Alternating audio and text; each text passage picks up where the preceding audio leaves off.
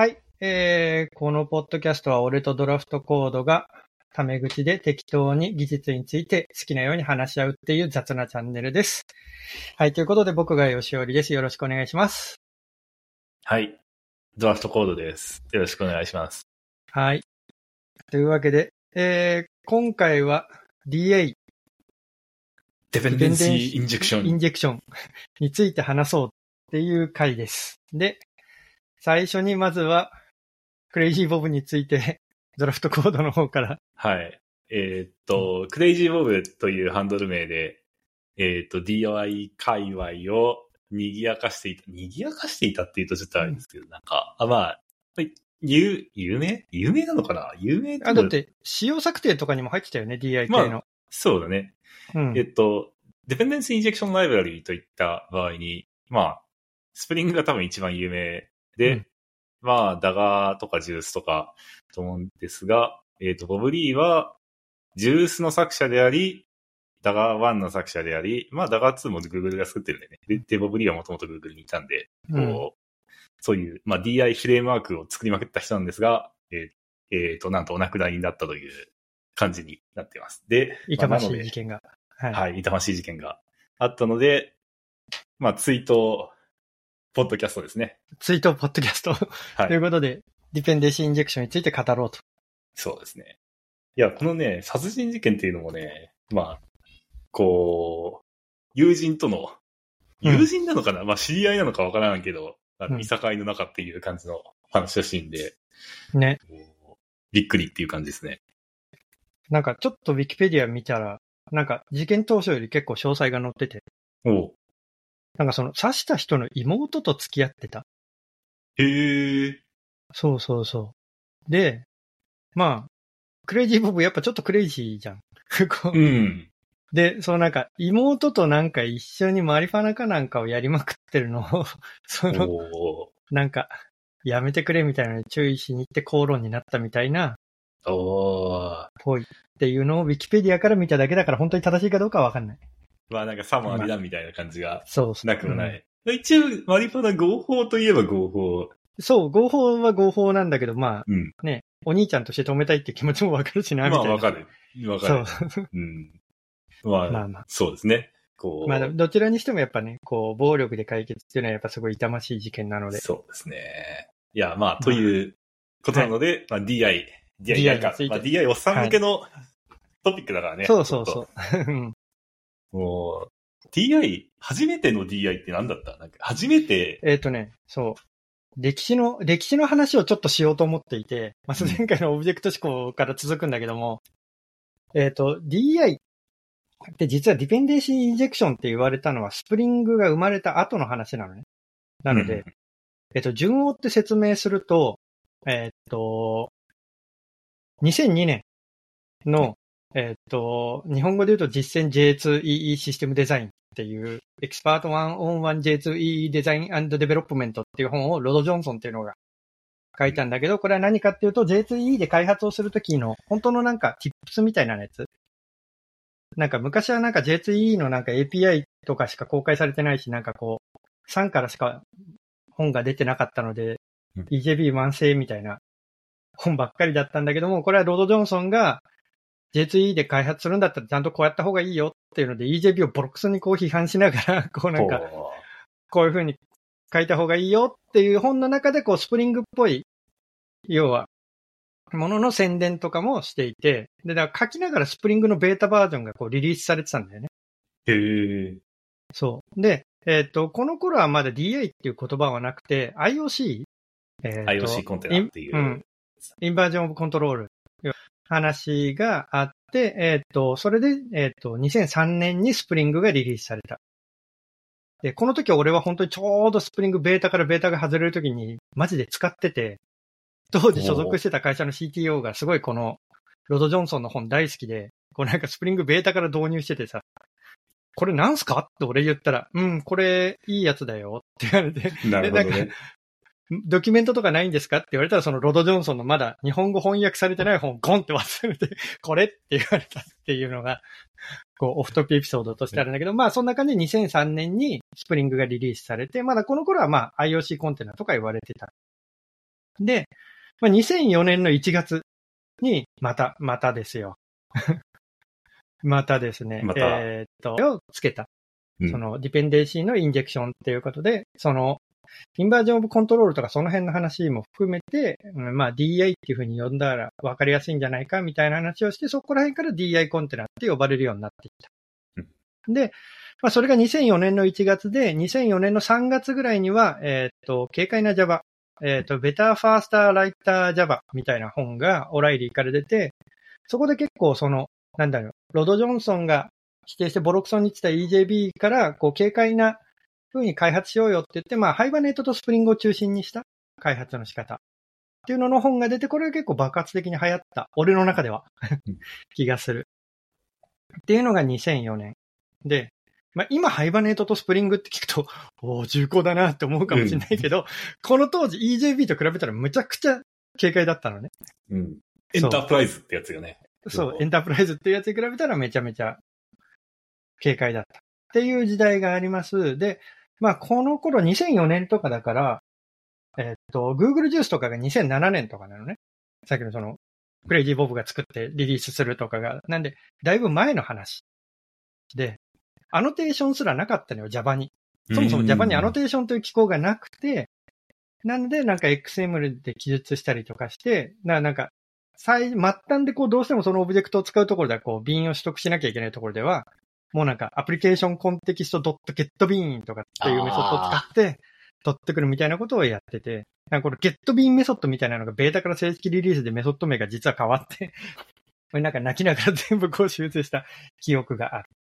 そう。っていうのなが、そう DI の流れ。で、えっ、と、よく言われてるのが、えっ、と、 SOLID 原則オブジェクト指向の。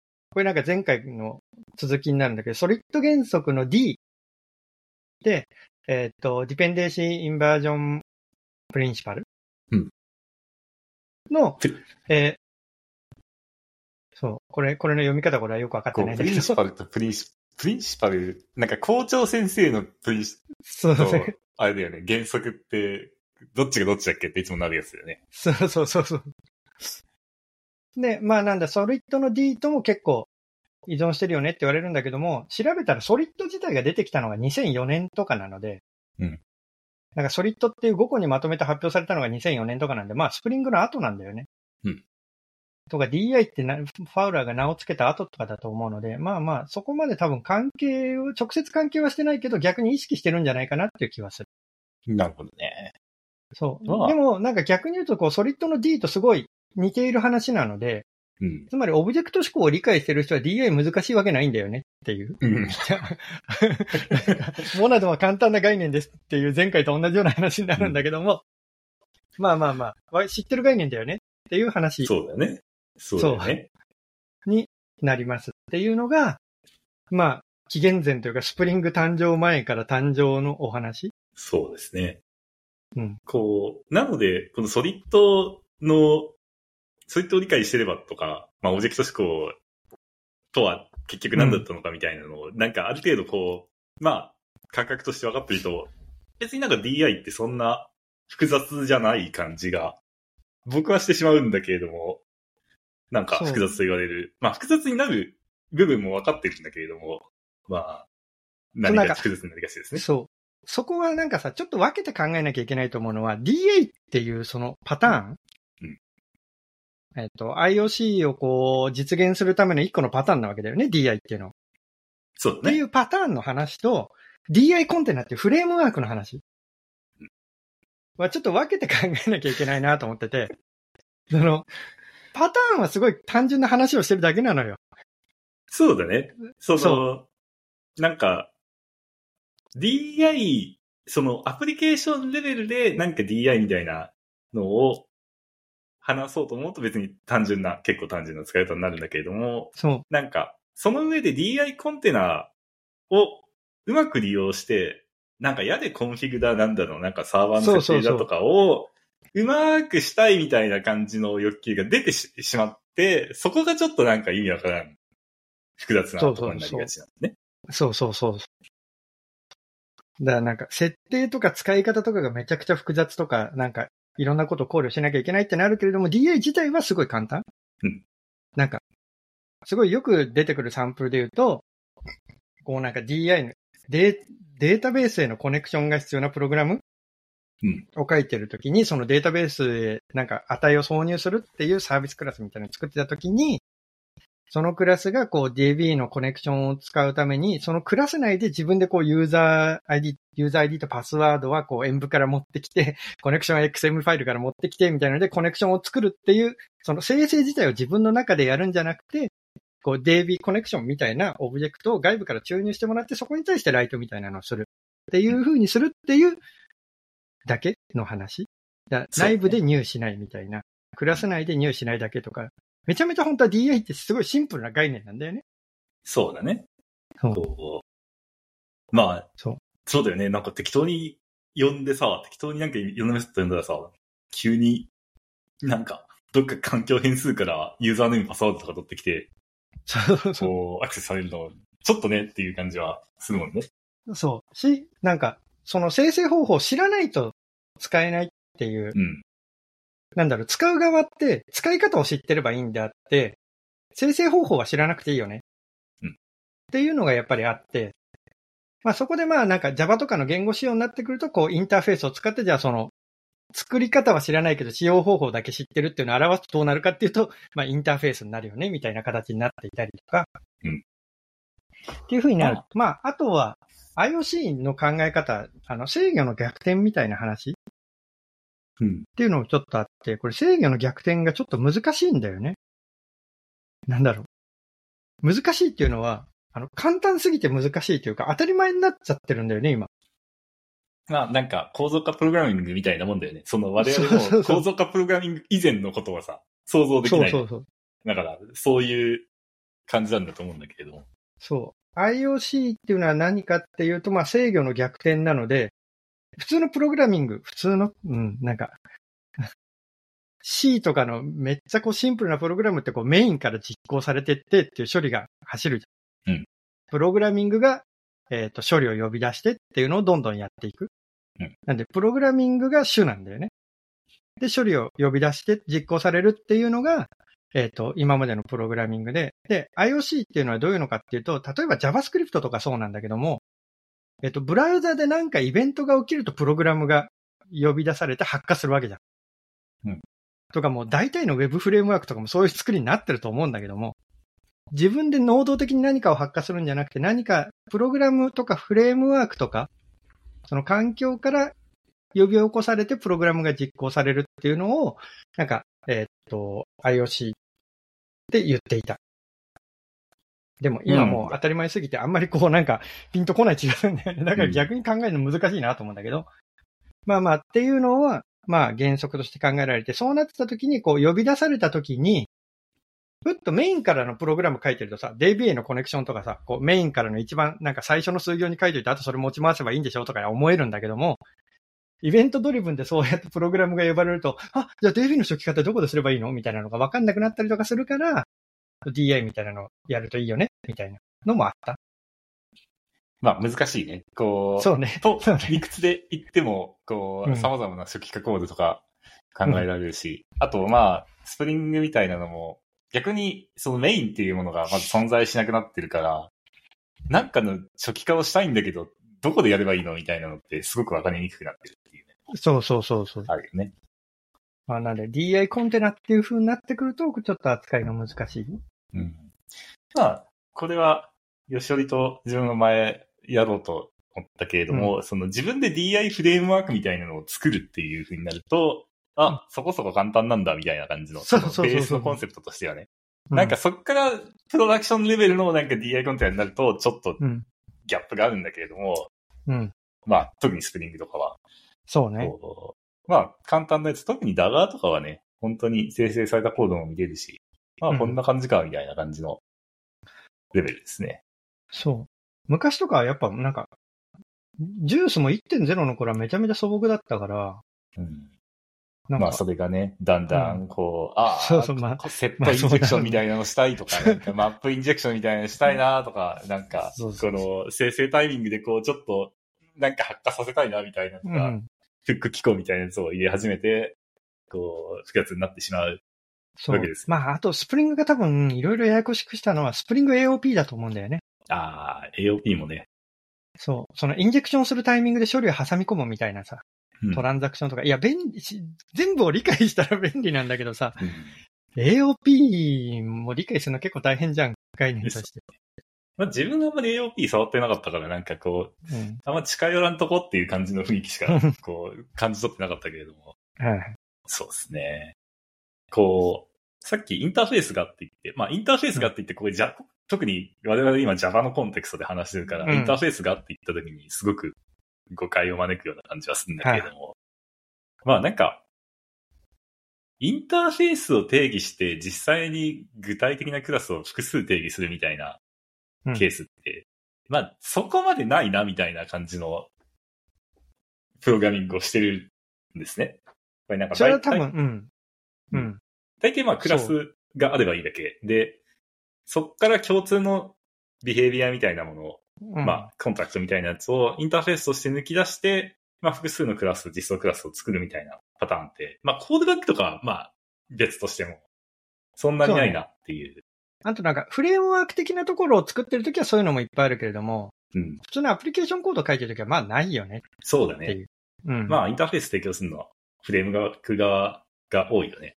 うん。なので、こう、インターフェースって言った場合に、なんか、特にクラスベースで、まあ、この場合はクラスベースで考えてるんだけども、あの、そのクラスの単一責任原則を満たしたいみたいな要求が結構自分の中ではあって、うん、で、あの、書いてると、これすっごくもうなんか責任が増えていってしまっているみたいなはいはい。状態の時に、パッとなんか二つの、あの、クラスに分ける。その、ううまくちゃんと責任を二つのクラスに分けて、インターフェースをきれいにしてやるっていった時に、うん。こういった DI コンテナとかがあると、あの、その、元々あったクラスを生成する方法っていうのは全部、その DI コンテナ側に押し付けられているから、使用者側も全然考えなくても、あの、うん。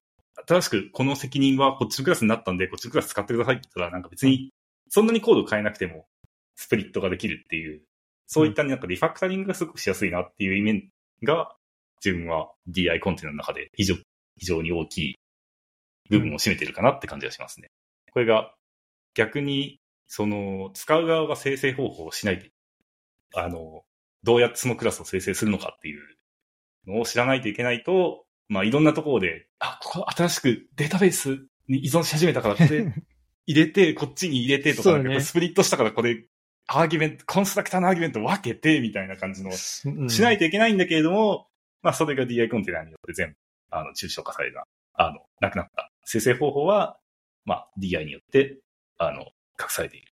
っていうのが、なんか、非常に、自分の中では使いやすいツールだなっていう感じがしますね。そう。俺も、俺もそう思っていて、だからまあ、やっぱり生成方法と使用方法を分けるっていうのはなんかすごい分かりやすいのかなっていう気がうんしている。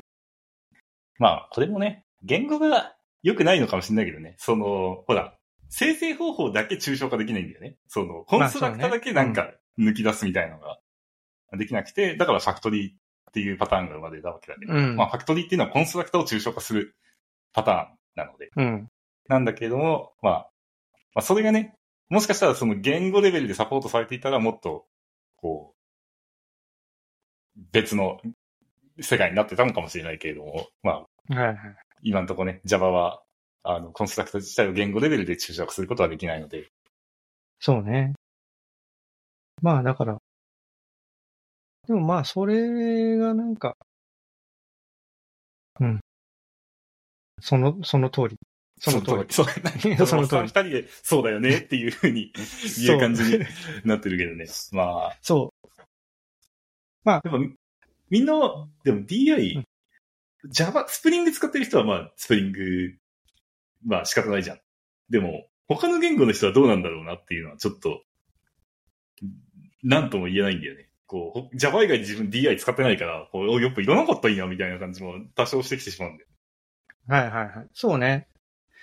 これは結構難しいよね。なんで Java でこんだけ DI が必要だ必要だって言われてるのに他の言語で必要ないのかみたいなのは、結構面白いところだなと思っていて、なんか、Java と PHP ぐらい？PHP もそうなの？うん。?PHP 書いてないからな、なんか。PHP も結構 DI が流行っていた気がする。でもそれ以外であんま DI が流行ってるっていう話は聞いたことはない。うん。だよね。なんか、うん。なんか例えばなんだけれども、DI って要は、その生成方法を他に任せるっていうのが、まあ、生成方法と使い方を分けるみたいなところが結構肝だよねみたいな話を今してたじゃんうんっていうので言うと、えーっと、それこそ Ruby で言うと、まあ Ruby で言うとっていうか Rails で言うとか、Rails で言うと大体継承でそれがなんか賄われてる感があるんだよね。一番わかりやすいそうデータベースのコネクションっていうのをどうやって表してるかっていうと、そのアクティブレコードを継承したユーザーモデルとか、そういうところがユーザー .create とかってやると、そのコネクションを持った親クラスを持っているから、うん。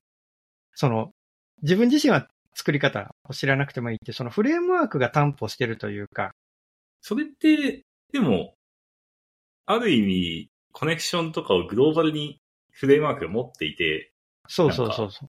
その、自分ではグローバルを定義しないんだけども、イインプリシットにグローバルを使っているっていう。グローバルを使ってるっていう。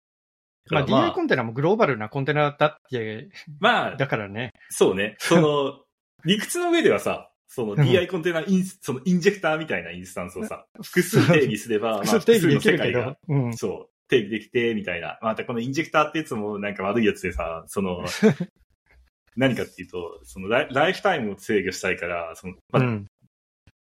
言ってた通り、その DI コンテナっていうのは基本的にシングルトンの集まりで、その、だからそのシングルトンっていうのもサーバーレベルのそのプロセスレベルのシングルトンと、まあリクエストレベルのシングルトンみたいなのが欲しいなみたいな。そのリクエストのライフタイムだけシングルトンになってるみたいな。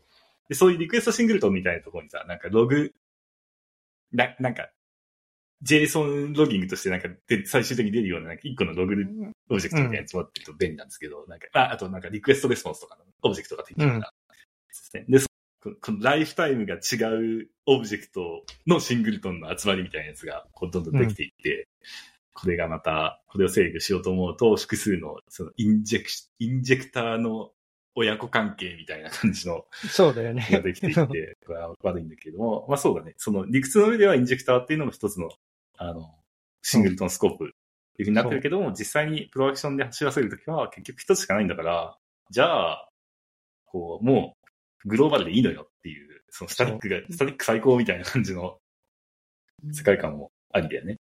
そう。だから結局、結局そのインジェクターもさ、インジェクター自身も管理するためのものは結局グローバルななんか 何かになるわけじゃん。まあ、結局根っそれこには。だけ、そうね。そこだけなんかこう、最終、最終的にその最初のさ、メインのスタートポイントのところでインジェクターを使っ、作って、それだけはなんかメメイン関数のローカルに入ってるみたいな感じの。そうそうそうそう。なんとかね。そうまあなんで、まあちょっと話を戻すとそんな感じで、まあグローバルな、なんだろう、グローバル変数置き場っていうと乱暴だけどさ、でも実際問題こう、スプリングとかが入る前ってそうやってたのよ。スタティックなクラスに DB のコネクションを持っておいて、それを持ち回って、まあコネクションプールとかを持ち回って DB にアクセスするみたいなのやってたんで、まあその DI コンテナ、DA じゃないよ。DI コンテナには、うんそのグローバルオブジェクトのコンテナっていう側面もあるよねっていう。そうだね。それが結構、まあ、側面っていうか大きいよね、そこも。大きい大きい。うん。シングルトンがない、こう DI コンテナ。いや、自分はその、クラスの分割をするとかに使うんだけれども、まあでもシングルトン欲しいよねっていう、パターンもね、結構あるしね。まあ、あと、パターンとしてあるかなって思ったのは、そのコンテクストみたいなものを使って、そのグローバルっぽい動きを制御するっていうパターンもあり、さいまあ、ありあるみたいな感じで。これ多分うん Go とかもそうだし、あの、 React も context みたいなのがあって、で、そこにいろんな、その、まあ、例えば、グラフ QL クライアントみたいなものを押し込んだりとか、うんこう、その、その環境、その呼び出しコンテクストの中で、えっ、と、使えるもの、 context local みたいなやつっていうのを、Java もあるよね。なんか Spring application context だし、 servlet は servlet context あるし、 request context あるし、みたいなさ。あるあるある。多分それぞれそっちで。そうそう。ある程度代用もできるんだと思う。うんなんか。まあ、こういう、こういうことやってるとなんか、え、じゃあ結局どっちを使うのがいいんだよ、みたいな。どっちかそうなんか、それは結構ね、微妙な感じだよね。その、うん。どっちのパターンもな。なんかコンテクストはコンテクストでさ、なんか、あの、あんまりタイプっていうものがないじゃん。そのタイプっていうものがないっていうとあれだけれども。そう、あれは本当になんか、あれだよねうん。グローバルにあるハッシュマップというかさ。そうそうそうそう。そんな感じになりがちで、うん。こう、ない場合があるみたいな感じのそう。もう工事しないと思う。いや、絶対、その、仕組み上、そ実際に動く中で、ランタイムでは絶対この値は入ってるはずなんだけれども、うんその、型の都合都合上絶対、なんか、入ってない場合もハンドルしなきゃいけないみたいな場合がうん。あったりして、ちょっと、なんか、もんやりする感じかな。そう。なので、まあ、だんだん DI コンテナの実装の話になってきたんだけれども、DI 自体は難しくない概念のはず。のはず。はず。ただ DI コンテナの実装とかのよりの話になってくると、今みたいにちょっとややこしい話がいっぱい出てくるよねっていうのがあって、で、なんかちょっと感じているのは、なんかそのさ、えっ、と、制御の反転とか、依存性の反転うんみたいな話もあるわけじゃん。えっ、と、ソリッドの D の部分。えーディペンデンシーインバージョン。ジャパニーズインジャインバージョン。なんかこ、これ全部似たような名前だからさ、なんか、どれがどれなのかわかんなくなるんだよね。IOC、DI、DIP? しかも DI がディペンデンシーインジェクションの時とディペンデンシーインバージョンの時があってややこしいよね。で、まあなんか、制御の反転みたいな話で言うと、インターフェースがあったことは結構大事だったんだよね。そうだね。だからなんか、そう、A が B を使いますってなった時に B をインジェクションするんじゃなくて B のインターフェースを A は知っているだけ。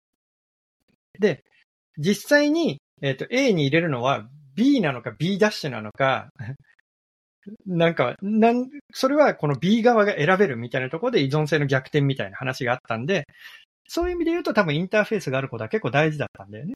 まあまあまあ、分離できるっていうのはね。分離できるっていう意味でもうん。ただ、今、今、今現在うん、この、あれよ、思想の話じゃなくて、今現在の アプリケーション実装するときは必要かっていうと、まあ、いらないよね、と思って、まあ、インターフェース作んないよね、最近 DI 使うとき。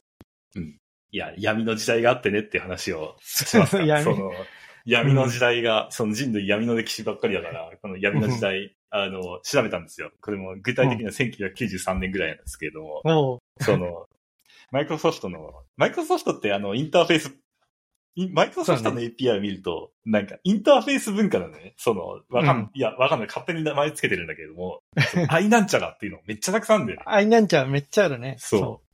で、まあ、それ多分古くは多分コンポーネントオブジェクトモデルっていうう。ものがうん。あって、で、まあ、僕が、あの、いや、僕、僕、この年齢でココムについてゴニョゴニョ言ってるのおかしいと思うんだけれども、まあ、そのコンポーネントオブジェクトモデルってものがあって、あのその時は多分夢があったんですよ。その、うん僕もね、あの、エクセルとかを非常に自動化するみたいなバイトをしまくって、こうおー、OLE オートメーションだおー、Python だ、!Python でコム叩けるから Python でいろいろできるじゃんとか、なんか、こう VB スクリプトでいろいろ全部叩けるじゃんみたいな感じの。ななんか、その、その仕様に従ってば、なんかいいじゃんね、これ、これすごいね、みたいな感じで思ってたんですが、まあそういう時はなんかコムとかは、なんかインターフェースっていうものがまずあって、アイなんちゃらっていうのが全部あって、で、その上でなんか、なんとかインプルみたいなやつがペアであって、で、それは、その、はいはい。すべてのクラスは、その i なんとかっていうインターフェースと、うん。なんとかインプルっていうのがペアになってて、で、必ずそれを作んないといけないみたいな感じの世界観だったんだよね、多分。で、まあ、今そんなことや、いや、うあ、すいませんね、ちょっとマイクロソフト批判になっちゃうんで、これ、あれですけれども、今そんなことやってたらマジでみたいな感じがしちゃうんだけれども、まあ、うん。そういう時代もあったんだねっていう、こう、そう。闇の時代だね。もう、よかったね、もういや、でもこれ20なんか、そう、想像するとちょっと一個わかるのは、インターフェースを一個切り分けておくと、だから特にマイクロソフトとかもそうだと思うけどさ、ものすごくでかいソフトウェアだと、それぞれの実装者を分けられるんだよね。まあ、理屈の上ではそうだね。なんか、そう、でそもう結構今俺たちも結構やると思っててさ、例えばなんかグラフ QL のスキーマを先に作っておいて、俺バックエンド作るから、二軸フロントエンド作っといてみたいなことやるじゃん。やるやる。うんあれってこうグラフ QL のそのスキーマがインターフェースなわけじゃん。うん。そうそうそそう。で、分けるっていうのと同じことができるんで、そのインターフェースを決めるっていうのを先にやって、インプレはそれぞれ別の人が違うところでできるみたいなのは、まあまあ、未だにまあなんかそんななくはないんじゃないかなぐらいの感覚ではまあ、自分の中では、やるけれども、それをクラスレベルではやらんかな、みたいな感じのそうそうそうそうね。話かな。なんか、うん。あの、何事もね、その、ほどほどというか、その適切なレベルでそうそうそうやるのがいいのよ、みたいなうん。感じがね、しますね。確かにな、なんか今、今多分アイなんちゃらとか見たらなんか若い人、え、これイミュータブルなんとかですかっていう感じに、アイリストとかそう見たら、そうね。これイミュータブルなんとかですかねみたいなこと。愛って何ですかってなる。愛って何ですかねあ、それインターフェースってやつがあってさ、みたいなそうですね。まあ、なので、まあインターフェースを作るか作らないかによらず、まあもちろんその、どういったメソッドをそこに生やしておくといいのかっていうのは、まあ考える価値は全然、うん。むしろ考えてほしい。ちゃんと、うんちゃんと設計してほしいっていう感じがしますね。うん。いやわかる。なんとかインプルとか見るとね、ちょっと、う、う、うっていう。いや、昔昔だからスプリングの時は作ってたよ、全部。一番初期の頃は、インターフェースに愛はつけなかったけれどもうん、なんか、インターフェースの方に要はなんか、ユーザーサービスみたいな名前をついてて、実装クラスにユーザーサービスインプルみたいなのをやってたのよあ。いや、だからさ、うんこれなんかちょっと余談になるんだけどさ、ジュースの1.0が出てきた時にさ、俺はさ、ちょっとさ、えって思ったのが1個あって、うん。その、その頃はまだね、こうスプリングが出たばっかりでさ、EJB の呪縛からやっと解き放たれて、こう、なんていうの、軽快な開発をできるようになってて、その IOC とかが、あ、素晴らしいなって思っていた頃の俺ね、うん。俺が、こう、 Guice が出た時ってちょうど Java のアノテーションを使って DI し始めたの。多分 Guice の方が先なのよ、スプリングより。うん。まあ、スプリングも同時に実装はし始めてたけども、 Guice の方が世に出たの先で、で、えっ、と、アットマーク Inject って書くとそこにインジェクトされますみたいな、あ、これは便利じゃんみたいなのになったんだけども、結局そのインターフェースに実装クラス何をインジェクトするのっていうのはどっかには書かなきゃいけないわけじゃん。うん。それは XML、スプリングの昔のだと XML で書いたりとか、 Guice も昔はプログラムで書いてたのよ。うん。今の Guice とか Dagger がどうかはわからないけども、 config ドット、えっ、と、 bind なんちゃらみたいなので、このインターフェースには bind to で、この実装クラスをみたいなのを、一番最初のこう、なんて言うんだろう。まあメイン関数のそれこそ最初の方にそれを書いておくと、このアットマーク Inject でインジェクトされるところに入りますよみたいなのが最初の設定だったんだけど、確か1.0が出るときに、アットマーク ImplementedBy っていう annotation ができたのよ。あ、あるね。今もあるよ。今も。今もある。そう。うんで何かっていうと、インターフェースに、このインターフェースの実装クラスはこれですっていうのを書くためのものなのよ。うん。インターフェースにそれ書いちゃったらさ、逆転じゃないじゃん。わかるよ。わかるよ、その気持ち。IOC は何だったのみたいなそう。気持ちにちょっとなった。そうだよね。まあ、あれ実際はそのデフォルトインプルがそれっていうのを示していて、その、そうそうそうそうモジュール、さっきのバインドとかでオうんーバーライドできるっていうのがオーバーライドできるんだけど、別なんだけれども、そう。まあ、気持ちはわかる。すごくわかる。そしてい、やし、うん多分なんか現実界的にはそっちの方が使いやすいのよ。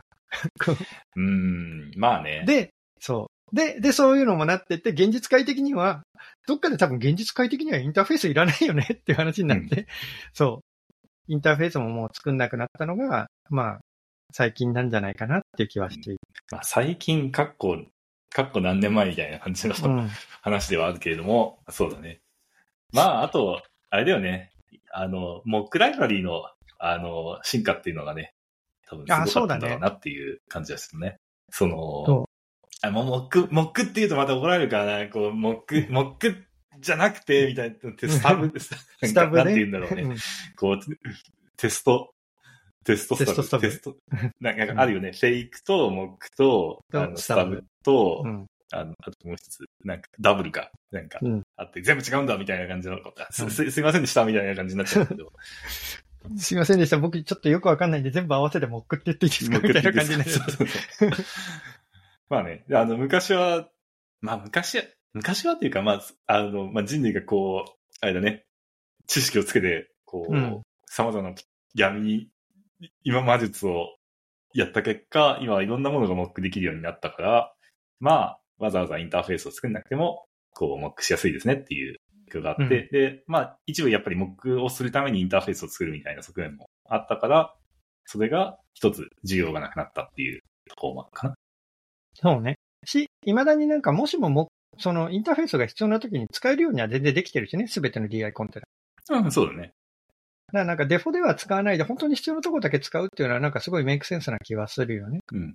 まあ、なんなら、それのおかげで、その、こういった様々なもののができたおかげで、その、なんだろう、ナチュラルな使い方ができるようになったんじゃないかなっていう感じはうん。するよね。そのわざわざこのシステム上とか言語上の制約によって何か作んなきゃいけなかった。この i なんちょかなんとかを作んなきゃいけなかったみたいなのが、なんかそういうのいらなくて別にまあ、その作りたいように、あの、普通に自然にクラスを書いておけば、それが DI で、DI コンテナによってインジェクト可能になる。で、これをシングルトンにしたかったらまあシングルトンって書けばいい。まあ、まあ、そう、そう言ってたらあれだけども、なんか、まあそんうんな感じになってるかな。そう。でもね、なんで、なんか俺の中での答えはなんか、この前のなんか継承に若干近いかなと思っててうん、なんか、一番最初に考えられた時はすごいこう、崇高な、こう、ね、依存性の逆転とか処理の制御の逆転とかをうん含めてこう考えられていた仕組みだったんだけど、今まあぶっちゃけオブジェクト生成器とその保持場所、うん。ストアする場所ぐらいの感覚で使われてるよねそうだね。そうそうだなんかね。あの、オブジェクトの継承が本当はなんかモデルをこう、うまく継承してツリーを表していたはずなのに、ただの実装継承になっちゃったのと同じように、うん 今なんか、オブジェクトの生成器とストア場所です、みたいな感じで、うまく使われてる。ただなんか継承と違うのは、うまく使われるようになったなっていう気がする。まあ、うまく使われてる現場ではうまく使われてるんだろうなっていう感じはすそうるけそうそうど、いや、どうだろうな。自分未だにスプリング嫌だなって思うからな。なんか、スプリングの、うん、スプリングの嫌なところはあれでしょ、嫌な、機能が多すぎだからでしょ？うん。まあなんかそう言うとちょっとあれだけど、まあそうだね。まあ、端的に言うと多分そうなんだと思う。こう、うん素朴な世界観で収めたいっていうモチベーションがどうしてもうんあって、こう、わかるよ。さっきの、現代ではこういう感じだよねっていううん。レベルの機能で OK にしてほしいんだよね。こう、どうしても。まあ、なので、スプリング打ってなるし、まあでも最近もう Java 書かなくなったからな。なんか、うんなんか、逆に Java 以外の言語でどうしてんだろうっていつもなんか、さっきも言ったけども、うん。けど、なんか、自然にそう DI とかを使わずになんとかなっているんだから、なんとか、なんとか、逆になんで Java はそうなってないんだろうねっていう感じは。でも、逆に言うと Java は DI コンテナが出る前は、そのコンテキストとかに持たせてたのよ。サーブレットコンテキストとか。うん。ちょっとね野蛮じゃん。なんか、この今さら、この、なんか変なさ、こう、オブジェクトが帰ってくきてキャストするみたいな。そうそうそうそうそう野蛮じゃん、なんかそれって。うん。逆、あと、ラストとかはどうなんだろうねっていう感じもするかな。そういうそうだよねもっと型欲しいでしょっていうふうに思うんだけども。こね。う。で、一つの、うん。一つの、なんか予想としては、いや、自分はあんまラスト書いてないんだけど、こう、ラスト指揮者の人に、こう、特にラストで、どうだろうな。まあ、CLI とかだと結構その、うんプログラム自体のライフサイクルが短いから、プロセス自体のライフサイクルが短いから、まあちょっと違う世界観なのかもしれないけれども、ラストでウェブサーバーとかを書いている人たちは、どういう感じなんだろうなっていうのはちょっと気になる。そうだよね。うんまあだから、そこが今言ったさ、多分ドラフトコードのそこが肝だと思ってて、その CLI とかのアプリを書いてるとき、うん要は、なんかラストでちょっとしたコマンドラインアプリとかを書くときっていうのは、IOC ではないんだよね。上から、でウェブこそうそうそう上からメインから書くから。で、その、その時は必要ないのよ、やっぱり。うん。だから、本当のでかいウェブアプリケーションとか書いてる人がどうしてるかをこう聞かないとわかんないよね。そうだね。うん。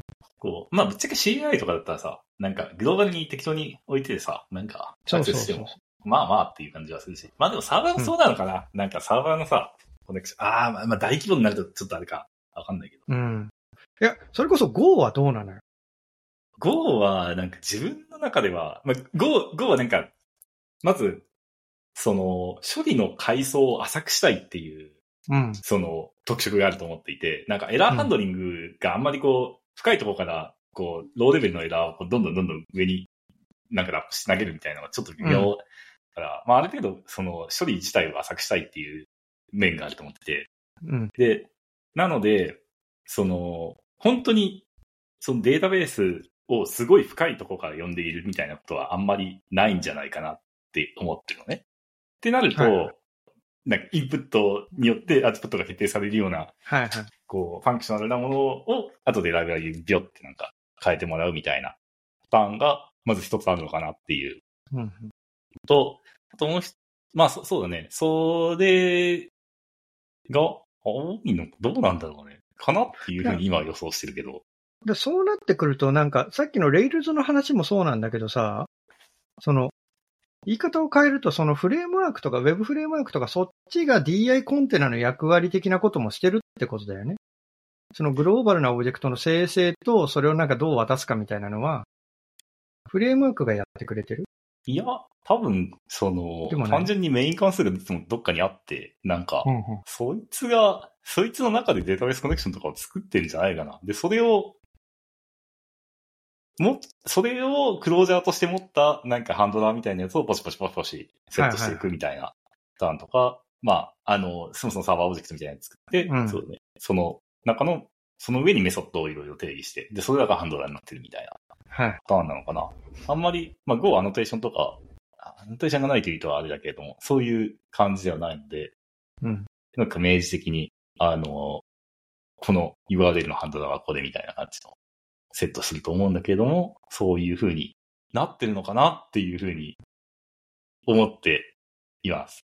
まあ、あと、うんそうだ、そうだね。ORM みたいなやつを使っている人は、なんか、最初の ORM のなんかドキクエリ、ドキュメントを、オブジェクト、エンティティ、なんでもいいけれども、をクエリしたら、そのエンティティ自体に、エンティティを表すオブジェクト自体に database connection みたいなのがすでに内包されていて、うん。そこから、まあ次のオブジェクトみたいなのをどんどん辿っていくって言ったときに、別にそこで、その部分では、あまり、あの、コネクションとかを意識しなくてもいいから、最初の必要な、特に REST API とかって多分最初に必要な何かオブジェクトさえクエリしてしまえば、そこからあとは、それ、そのオブジェクト自体を渡してあげればいいので、あんまり、あの意識しないってことだよね意。識アクティブレコードとかも、アクティブレコードっていうのはアクティブレコードパターンの話じゃなくて、Ruby の Ruby の、アクティブレクトレコードもそんな感じだよね。そうだね。今あれ、あれ自体が持ってるからっていう。まあ、なので、こう、Java の、Java の場合っていうとあれだけれども、その、なんか深い階層で、その呼び出しの、うん呼び出し階層の深いところからデータベースをクエリ、なんか、んなんかクエリしたいっていう要求はそんなに、ちょ直接クエリしたいっていうことはあんまりないのかなっていう気分があるかな。まあ、設計思想の違いなのかな。うんでも Java もそんなになんか深い階層からデータベースクエリ投げたいかっていうとしない、気もしまあ、なくもそうないけど、ね。そうそうそう。投げたくはないけれども、うん。まあ、そうだね。まあでも言うて、ほら RPC クライアントみたいな、API クライアントみたいなやつとかも、うん。どっかで、そうだね。作んないといけないしね。そうね。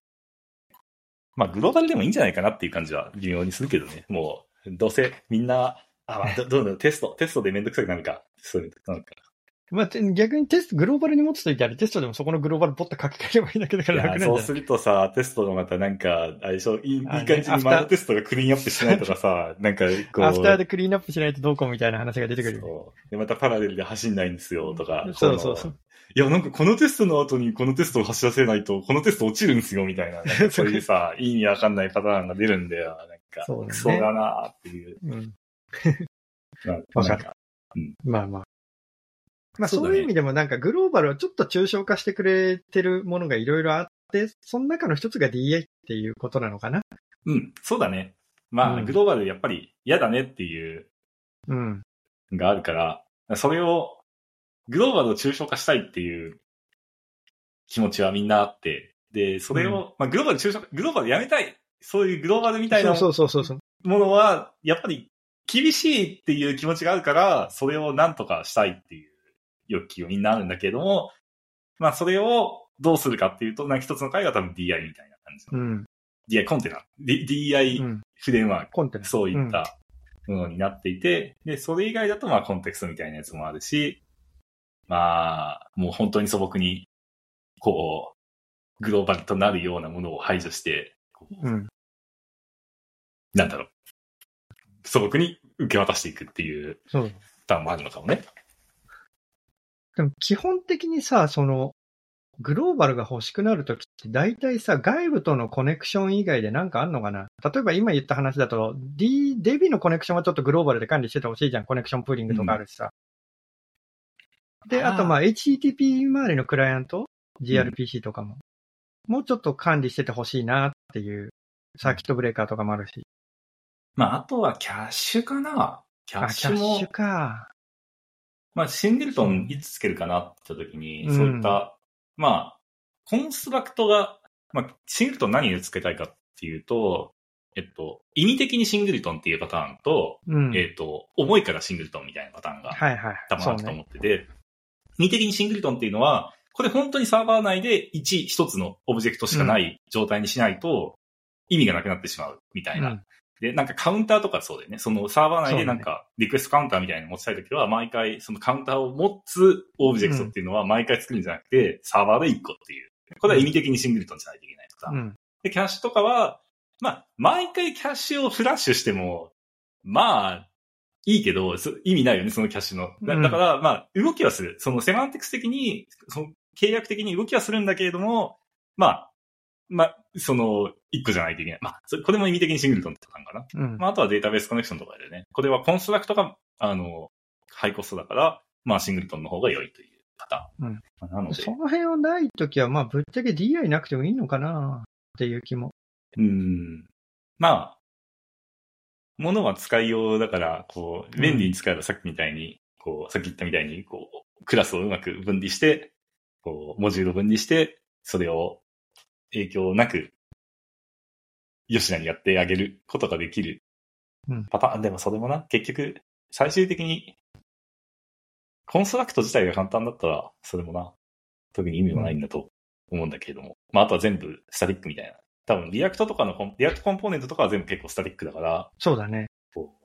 いいような気はするね。うん確かにな、 React component 結構全部スタックだよな。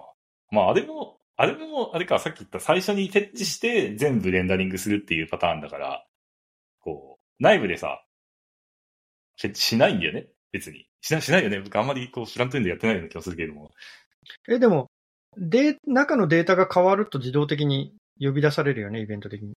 あ、それはそうなんだけれども、その中で、その、リアクトコンポーネントのめっちゃなんか深いところで、ここ、ここでもなんかこう API フェッチをして、うんこの上の方でもまた API フェッチをしてっていう感じにするかっていうと、あんまりしないのかななんか、一番上の方でデータフェッチをして、うん。それを、その結果、なんかよくわかんない JSON がギャって返ってきて、それに基づいて、すべていろんな UI コンポーネントをレンダリングしていくっていう世界観なのかな？あれ？でもなんか、あれだよね、多分、もうちょっとモダンな今の現代的なのだと、GraphQL のアトムのクライアントが入っていて、うん。それぞれのコンポーネントで欲しいコンポーネントの、その GraphQL クエリーみたいなのも知っていて、はいはいはい。で、それが流れた後、全部の処理がこうまとまって、その、アトムクライアントがその GraphQL のクエリをまとめて、ボンって1個リクエスト投げてくれて、帰ってきてデータがみたいな。まあまあまあまあ、そそれ、まあ、2個に分かれてるってことだよね。その2個というか、そうそうそうそうその、本質的には2個に分かれてるんだけども、1個にか、うん1個で書かれてるっていう感じの。1個で書かれてる。うん。そうだね。うん。まあ、なので、こう、外界とのつながりの部分が一番重要なのかな ?DI でそうね。抽象化したい。まあ、グローバルっていうものを抽象化したい。うん。そう、でも、これね、ちょっと、もうそろそろ話が終わってきた感があるので、うんちょっと今回調べてて面白かったことを一つ言うと、その、マーティン・ファウラーが DI っていう名前を付けた2004年1月の頃で、これまだスプリングがメインだったんだよね。この、ファウラーは、こう、その DI の設定をプログラミングで書けるべきだ、みたいなことを書いてあるんだよね。うんうんだから、 Guice 的なアプローチだよね。そうね bind to みたいな。そうそうそう。あの、XML とかで書けてもいいけれども、それはオプションであって、基本は全部プログラムで書けるべきだみたいなことが書いてあって、ああ、なんか、なんかさ、マーチン・ファウラーの文章って後から読み返すと、あ、ファウラーは昔からこれを知ってたんだ、みたいなの 出てくんだけどさ、あの、マイクロサービスの時もそうなんだけど、うん。そう、ああ、っていう新たな発見があって、ちょっと面白かったねっていうのが。やっぱ今今は今、その様々なアプリケーションのコンフィグというか、なんか、を考えたときに、うん。ある程度プログラミング、プログラム可能なコンフィグファイルっていうのを使うんですかね。どうなんでしょうね。こま、まあみんな、みんなもう XML は使わないじゃない。うん。やむるやむるいや、こここでね、またちょっと、あの、ホットな、ホットかもしれない話題を出すと、あの、うん。HCL っていう言語を、あって、あの、 HashiCorp config language。はいはいはいはいハシコープ今燃えてますけれども、うんまあ、あれもプログラミング可能な config language で、うん。あるし、ポピュラーなのかもしれんけど、あでもあんま使わない、まあ、使う、うん、使いどころあると思うんだけどな。そこまで使われてないのかな。結構使われてる気がしなくもないけど。なんか config language みたいな、なんか、 Apache のコンフィグファイルみたいな、なんかさ、よくわからないの、え、 ini ファイルとかじゃなくて、なんか、イニファイルみたいなやつ。そう。コンフィグイニみたいな。あの書式よくわかんないなと思ってたんだけど、フルエント D が似たような書式になってて、うってなった記憶が。あーな あの、カッコが二重になってるみたいなやつとか、そうそうそうそうね。あれね。トムルかなあれ。トムルなのかなトムルではなかった気がするんだけどな。うん。まあ、いろいろ、ね。トムルはもうちょっと構造化わかりやすくなってた気がするんだけど。まあまあなんかちょっと話が発散してきた。まあ、DI のコンフィグは、やっぱり自分は、あれかのプログラミング言語上でやるのが、まあ、あんまり、ま、まず、そもそも、DI のコンフィグをするなっていう話を自分はちょっとしたいけど、その、まずコンフィグをしなしなくて、その default injection でできる範囲で終わらせようっていう気持ちはまずあって、でどうしてもしない、したく、したい、しなきゃいけないっていう場合は、最小限に、こう、プログラミング言語でこの、インターフェースはこれにバインドされています。以上みたいな感じのうん、で終わらせたい感じがしますね。で、多分コンフィグファイルでも、そのプログラミングで書くときもそうなんだけども、めちゃめちゃ大事なこととして、その設定する箇所は一箇所であってほしいよね。ああ、一箇所であってほしい。いまあ、これこれも、一箇所っていうのも、その様々なクラスに分割されて、うなんか、様々なクラスに書かれているっていう感じっていうパターンと、うん。いや、やっぱこれ、テスト用とかデベロップメント、そのプロダクション用とデベロップメント用みたいなのがあって、こうデベロップ、その common みたいなやつを作りたいから、 common module と development module と production module みたいな感じにしたいんですよ、みたいな感じのパターンもあって、なんかこう、うん。様々なね、こう、そ思想があるんですけど、まあ言いたいことはわかる。その、一箇所、ある程度一箇所にまとまっててほしい。そうそうそう。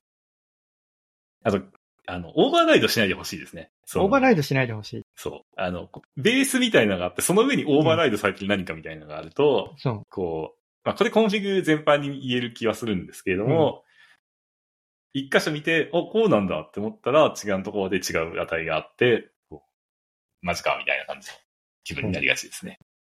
でそれが、さっきしたあの、 Guice の implemented by になったよね。そうそうそうそう。いや、なんかデフォルト用意してると便利でしょみたいな感じの雰囲気を醸し出してるけれどもね。こういうのはね。で、なんかテストの時だけ実は違うところで bind to してますみたいな。うん くそ、それわかんねえよみたいなハマりをするやつね。これもね、いや、批判、批判を受けると、いや、うんお前ら、インターフェースが重要だって言ってたじゃん。実装が何であってもインターフェースが分かってりゃいいんだよ、そうそうみたいな感じで言われるかもしれないんですけれども、うん。あの、どうしてもデバッグとかをするときに、こう、とか、実装クラスを追うよね。そう、実装クラスを追わないといけないとか、まあ、あと、まあ、そのソースコードに重大な疑義がある。そのソースコードに自信がない場合は、いや、これ契約でそう言ってるけど、実際は、その、ほら、インターフェースに書かれているとか、そのメソッドに書かれている、うん。そのドキュメントに書かれていること以上のことを知りたい場合があるんだよね。その、本当、いや、本当にこの中身がこういう風になってるのかとか、なんか実はこれ、うんあの、インプットがね、実は相当されてないといけなかったみたいな感じの書かれてないとか、そういう場合があったりするんで、なんか、うん読むときにね、実際に実装はどうなのかっていうのをうん。見る必要はあるんですよ。こう、うん言い訳をするとね。うん。こうなんか、ねなんか、ヌルのリストは渡しちゃいけないのは分かってんだけど、空のリストは渡渡していいんだっけみたいなああ、そうそうそうそう。これもね、なんか、それで、だってドキュメント書いて、まあ、まず、まず塗る、そうだね。そうリストとか、うん。いろいろあるよね。こそで多分、なんか、DI とか IOC とかのすごい厳密に言うと DI コンテナって多分設定は設定で別に分離しておかなきゃいけなくてそれが XML だろうが、プログラミングであろうがいいと思うんだけど、どっかに分離はしておかなきゃいけない。で、インターフェースと実装も分けておかなきゃいけないが、多分、めちゃめちゃ原則、原理原則的な部分なんだよね。うでもうん現代的にはもうそれ使えないから、それめんどくさいから、まあそうはやめとこうね。で、大体こうなんか、アットマーク inject でこうデフォルトのがもうなんか一個に定まるように実装しようねっていう。まあ、オリジナルな思想はそうだったのかもしれないが、こう、そんなね、オリジナルな思想をいつまでも引きずっててもしょうがないんでね。そうそうこ逆に、逆に、そうそうね、逆にこう全部分離されてたらなんかこう、うっていう感じは、今はね、もうなるよね。うん。うん。でね、ごめん、ちょっとね、宅配便が来た。高い分来た。ストッはい、お待たせ。プ。はい。カットされました。カットされました。カットされないかもしれない、めんどくさかったら。ですねそう。いやー、結構 DI 周りって、その、いや、我々マネージャーとかテックリードとかしてると、こう、いや、うん DI わかんないんすよ、みたいな感じで言われることって、まあまあまあ、何回かある。あるじゃないですか。うん。どういうパターンなんですかね、やっぱり。うんと、煽りパターンと正しく答えるパターンで言うと、はい、どうぞ。煽りパターンって言うと、いや、君オブジェクト思考分かってるよね。ソリッド原則知ってるよね。ソリッド原則の D 分かるよね。それです。で終わりなんだよね。煽りパターンで言うと、ん DI 分かんないんですって言われて答えるべきは。うんで、ちゃんと真面目に答えると DI 分かんないですって言っている人のほとんどは DI コンテナの動きが分からないですとか、うん。DI コンテナをどう使えばいいのかが分からないですなんだよね。うん。多分 DI という思想が分かんないとかではなくて、その、スプリングでこうこうこういう風になってるんですけど、なんか思った挙動しないんですけど、なんでなんですかだと思うのよ。うん。基本的に DI 難しいって言ってる人は。まあ、それか、あとあれかもね、そう。なんか、こう、コンストラクターにアーギュメントを書いていくと、勝手に入ってそうそうそで、その、そなんか魔法が起こってそこに入ってるんだけれども、なんかよくわかんないままずっと、その、まあ、とりあえずそこに書けば入ってるんだろうみたいな感じで言ってると、まあなんか、よくわかんないものを使ってよくわかんないコードを書いている感じがしてきて、こう、DI わかんないんですよね、みたいな感じの、その、特に具体的に手元に問題があるわけではないかもしれないけれども、怖いみたいな感じのパターンもあるのかなっていう。う。多分 DI 分かんないんですよねが、言う人が、もう一つ言うのは多分アノテーションが分かんない。何をやってるか分かんないっていうんだよね、みんな。うん。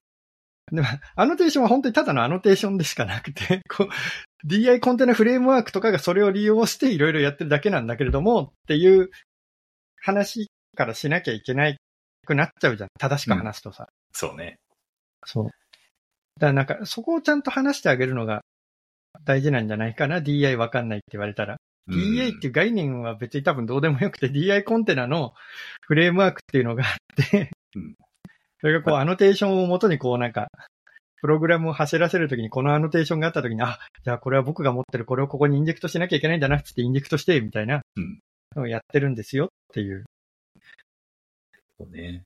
まあ、うん。手元に問題がある場合に、それを一緒に、こう、DI がわかんなくてって言って、で、そのなんで DI がわかんないかって言ったときに、その手元に、で、なんで DI がわかんないって言い始めたのかっていうのを、っていうと、その手元になんか問題があって、で、それをデバッグしたい、それのバグを直したいんだけれども、なんかコードが追えない、なんかうん。っていうパターンが何回か見たことがあって、で、やっぱりなんかその、実際にその実装クラスが入っている、そのインジェクトしているものも実装クラスで、インターフェースも何もないんだけれども、なんか、なん、だどれが入ってるのかわかんないみたいなことを言われる場合があって、うん。でもこの、このクラスはこのクラスしかないんだから、このクラスしか入ってこないのよ、みたいな風に言うんだけど、あまり納得してもらえないことが、まあまあありますね。それもそれ。なんか、多分、シンプルなパターンは結構楽だと思うのよ。うん。例えばなんか recipe service っていうのにアットマーク inject ってついてて、それが inject されてて recipe service をの使ってるコードを読むってなった時は recipe service クラスに行けばいいのよ。うん。でもさ、例えばさ、なんかデータソースっていうのがインジェクトされますって書いてあるんだけどうん、データソースっていうクラス、これはスプリングが作ってるクラスで、え どこにあるの？って言うとさ、なんかさ、こうなんかアプリケーションの一番トップのところにさ、アットマークビーンとか書いてあってさ、データソースとかが作られてさ、リターンでデータソースが返ってるみたいなのがあったりとかするわけじゃん。うん。多分そういうところは難しくなってると思ってて、で、そういうところの難しさってやっぱ DI コンテナの難しさなんだよね。まあ、DI コンテナと、それを、なんか、使用して、そうそうフレームワーク側の、うん。まあ難しさもあるよね。まあでも個別のケースによるのかな。その、ここでこう、よくわからないなって。その、もちろんね、その複雑なプロジェクトになってくると、うん多分それぞれで DI、DI フレームワーク、DI ライブラリ、DI コンテナの様々な特殊な使い方をしていると思うから、なんか、うん。こうどうしても、うん追いにくいっていう場合もあると思うんだけれども、そうだね。まあ、そういうのをなくすために、こう、極力シンプルな使い方に持っていきたいなとは、うん。こう思うけどね。あと、前、なんかドラフトコードでやったけど、こう DI コンテナを自分で作るワークショップみたいなのをこうやる。あれ？もなんかどこまで、どこまでみんなに響いたかなっていう感じは、ちょっと、そうだね。わからないけどね。こう、うん僕たちからするとさ、DI コンテナなんて、コンストラクターのこのアーギュメント見て、こう、こう、こうクラス見て、こうね、こう全部、リーフになるまで。そう。作りゃいいのよって言って、まあ、これにまたシングルトンとか入れたいってなってちょっとなんか複雑になるかもしれないけど、っうん。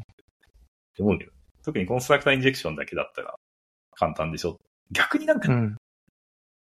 JavaBeans のさ、あの、ゲットとかセットが入ってるさ、ゲッターセッターインジェクションとか見ると、ちょっと、身構えてしまうね。なんか、これ、身構えてしまう。本当かって、本当に大丈夫かみたいな感じになるし、あと、あの、シンプルじゃない DI コンテナ、その、うん高機能なコンテナって、あの、フィールドにさ、なんかよくわかんないけど、こそうよね。リフレクションで入れるよね。そう。でここれプライベートだけで本当に入んは入んだよな、みたいな、うんこれこれファイナルじゃいけないんだよね、みたいな感じにうん。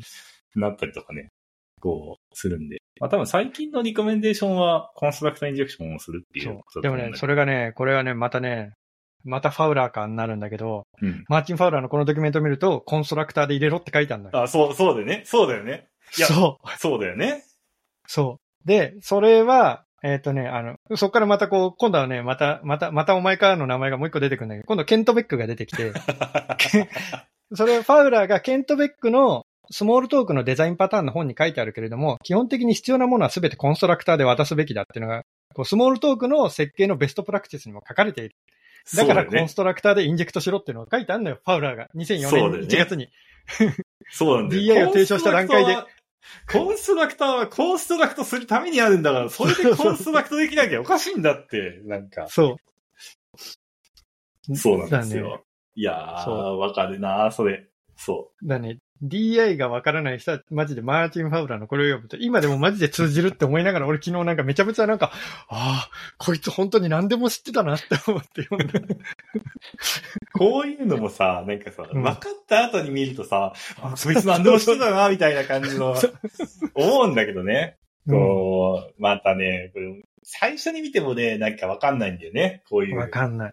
ねいや、だから、それこそマーチン・ファウラーとかケント・ベッカーすごいよね。うん。うん。ソートリーダーシップっていう感じがうんするね。ちょっとまた宅配にしてきたので行ってきますタイミングが来てる。感じがするから。はい。おっす。間に合いませんでした。はい。いや。いや、マーチン・ファウラー、でもマーチン・ファウラーって、コード書いてんのかな？なんか。どうなん、まあ、ココード書いてるからこういうこと書いてるんだと思うんだけうど。ん。そうだよね。ね。でもそれこそ、なんか、ブルーグリーンデプロイとかもファウラーだよね、確か。あれ、あれチャドだっけ？チャドファウラーの方だっけ？あ、わからん。そう、とか、だし。まあ、ね。近年、もう10年ぐらい経ったのか。マイクロサービスとかもファウラーだしね。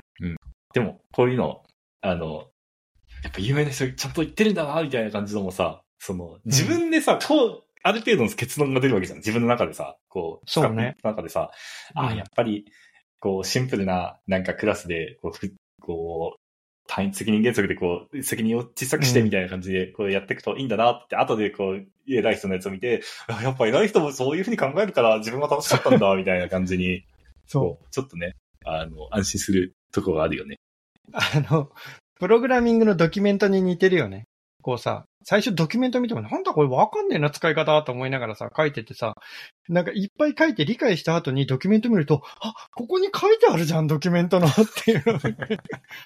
で、なんか、ドキュメント全然足りないから追加してやろうと思ってドキュメントを見に行くと、あ、ここに書いてある、ここに書いてある、あ、全部書いてあるわ、特に追加することねえなってなそる。うなんだよね。そうなんか、あの感覚に似てるね。いやー、やっぱ完璧マニュアル人間は多分そういうのもね、全部分かってるんだと思うんですよね。いやー、ちゃんとね、マニュアルが読めると、そう、マニュアルがね、読めるようになるといいですね。いいですね。うん。はい。まあ、ということで、え今日はこれぐらいにしとー、きますか。そろそろ締めていいかな？はい。クレイジーボブに捧げる、はい。い DI やのー、話。でもクレイジーボブ亡くなったことで、DI ももしかしたらこれ、これからされていく、こう消えていく運命かもしれない。どうなんだろうね。まあ、でもスプリングはね、残るだろうし。いや、わからんよ。わからんよ。こう、スプリわからんねングも。あの急に廃れた、急に、急に技術廃れることありますからね。こあるあるある。う、うん。まあ、急に復活する場合もあるけどね。なんか、うん。こう、JavaScript とかは急に復活するっていうパターンなのかななんか、急にではないけれども、まあ、それ JavaScript どの、どのタイミングの話をしてる ?Google マップが出た時の話？JavaScript、いや、そうそう、け結構前の話よ。結構前の感じ、JavaScript、なんか、死んでいた時期もあったわけじゃないですか。その歴史の中で埋もれていたというか、あまり、うん。うっていう、まあ、いまあ、うという言語だったうん。時期もあったのに、こう、もう今 JavaScript ですよみたいな。JavaScript、まあ JavaScript 書かないけど、手で。もね、タイプスクリプトとかだよね。う、うん。でもなんか、ちゃんと復活して、みたいな方もあるので、もしかしたら DI も復活するのかもしれないけれども。まあでも自分は Java 以外では使わないかな。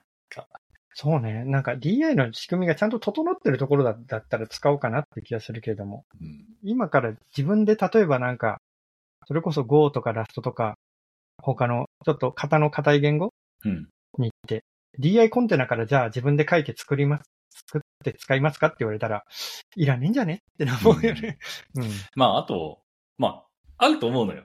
全然、うんそのラストの DI ライブラリとか Go のうん DI ライブラリとかもあるはずなんだけれども、まあ、わざわざ入れなくてもいいかなっていう感じがうん。するかな。こう、そう、そう言うといらなかったんや、みたいな感じにもなるかもしれないけど、まあ、あの、場合による、場合によるんですよ。うん多分。あと言語によるんだと思うんだけど。